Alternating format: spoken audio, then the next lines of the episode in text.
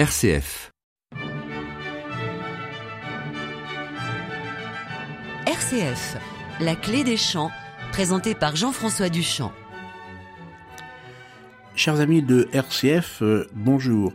Je suis très heureux de vous retrouver pour cette émission de la clé des champs, aujourd'hui le numéro 164, et je vous présenterai à cette occasion la cantate 3 pour l'épiphanie de Jean-Sébastien Bach. Mais pour ouvrir cette émission, tout en entendant d'une œuvre de Bach magnifique, le concerto pour quatre clavecins et orchestre BW 65, le matériau n'est pas de Bach puisqu'il s'agit d'une adaptation. L'original est un concerto pour quatre violons et continuo de Anton Vivaldi.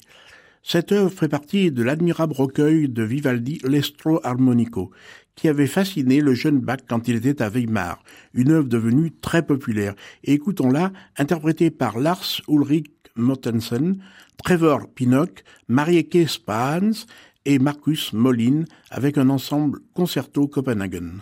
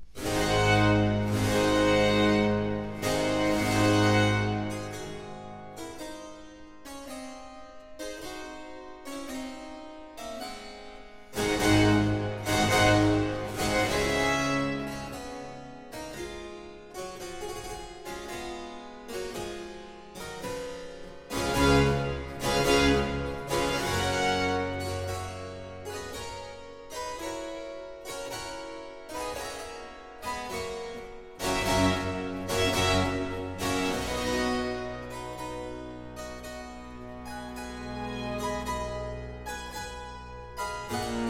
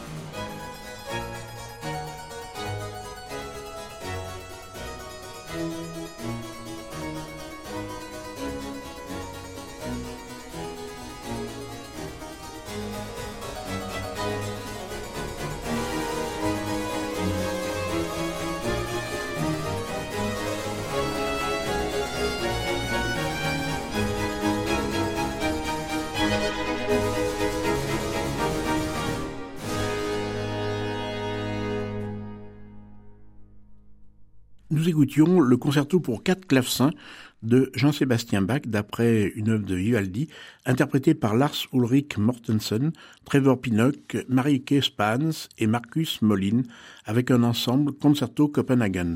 Voici arrivé le temps fort de notre émission avec la cantate BW3 de Jean-Sébastien Bach. Cette cantate est destinée au deuxième dimanche après l'Épiphanie, c'est-à-dire aujourd'hui.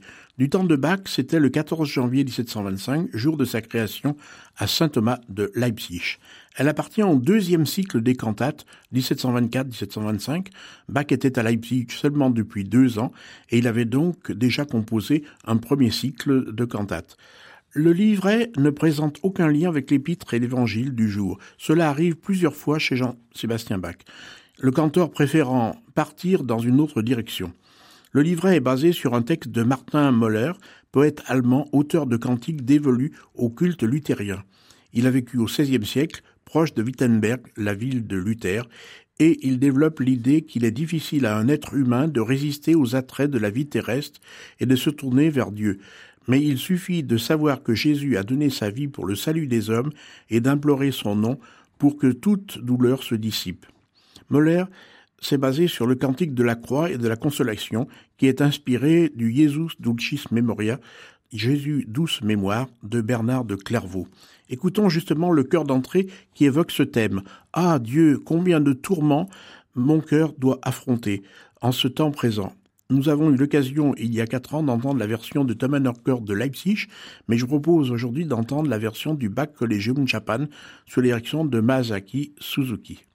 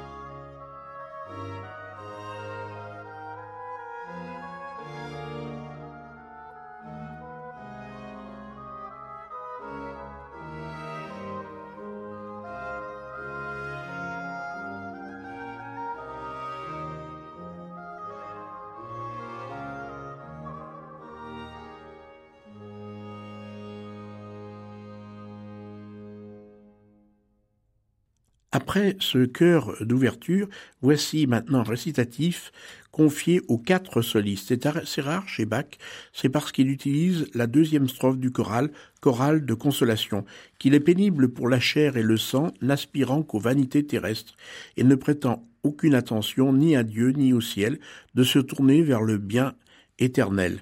Et les solistes sont Dorothée Milt soprano, Pascal Bertin contre-ténor,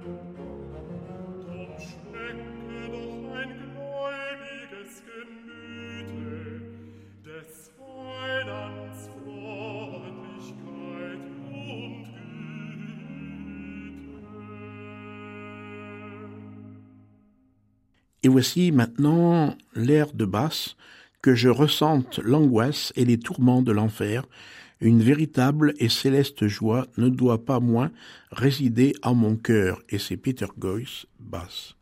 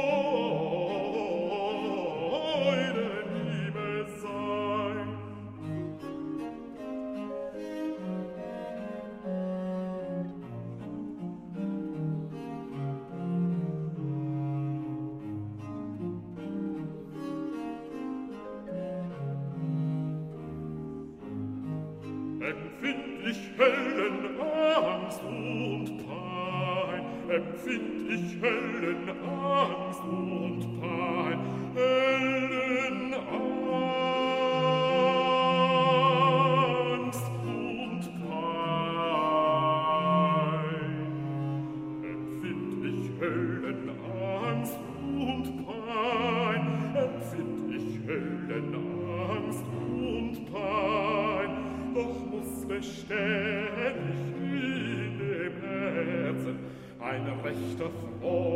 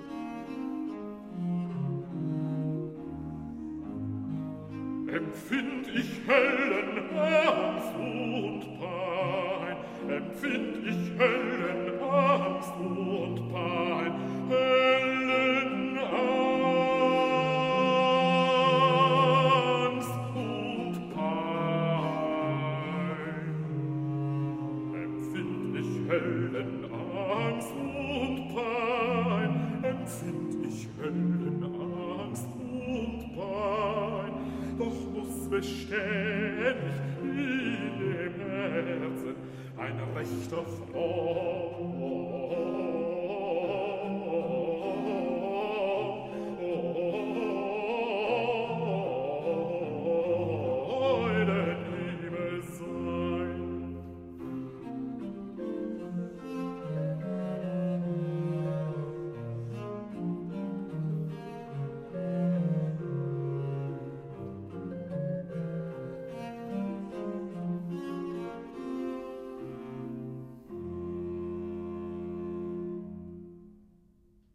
Alors le soliste ténor prend la suite dans un récitatif pour signifier la confiance en Jésus. Ma chair et mon sang peuvent se consumer, tu es mien, ô Jésus, et je suis tien. Ta parole fidèle et ton amour infini. Et c'est Gerd Turk ténor.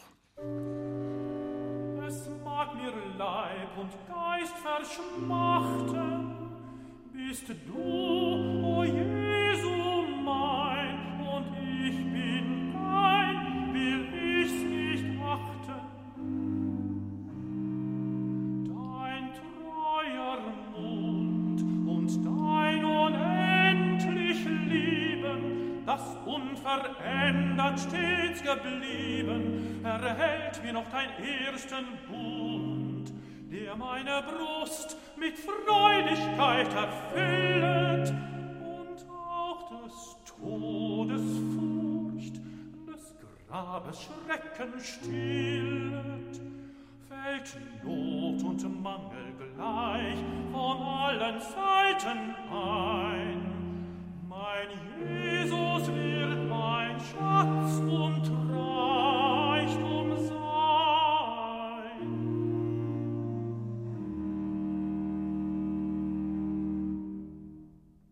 Voici maintenant un charmant duo pour soprano et alto, écrit en quatuor, car il y a deux hautbois, et premier violon à l'unisson qui dialogue avec les solistes.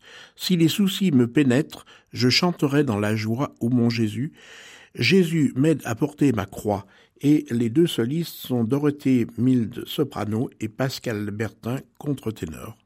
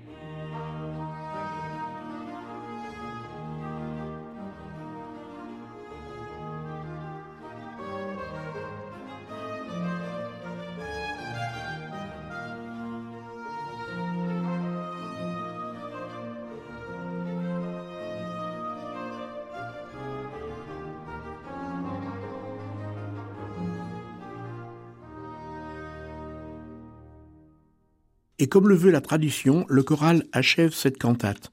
Maintiens mon cœur pur dans la foi pour que je vive et meure pour toi seul. C'est la strophe 18 du cantique de Moller qui est l'auteur du texte de cette cantate, chorale que les fidèles de saint Thomas connaissent bien. Et les interprètes étaient le Bakkolium Japan sous la direction de Masaaki Suzuki.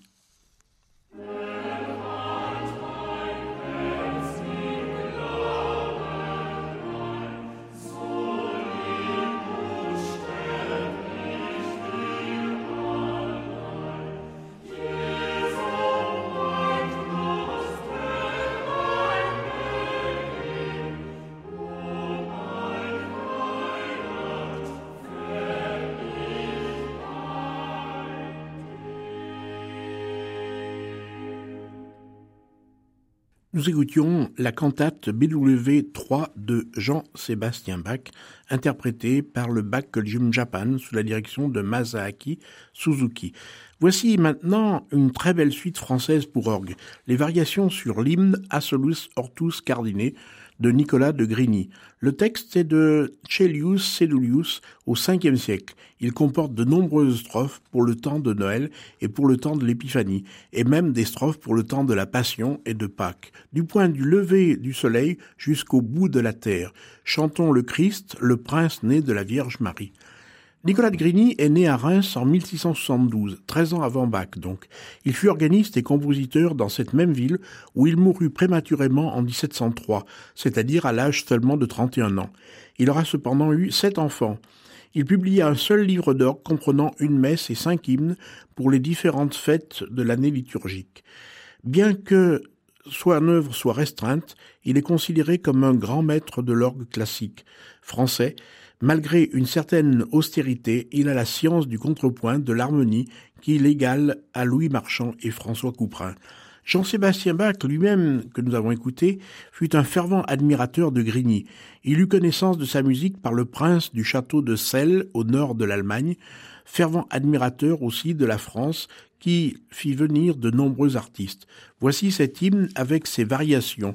Dans le dernier point d'orgue sur les grands jeux, le note tenue évoque l'étoile qui guide les mages, une page des plus modernes et audacieuses qui, avec son combatisme et son hésitation entre modalité et tonalité, donne la mesure de ce grand compositeur décédé bien trop jeune.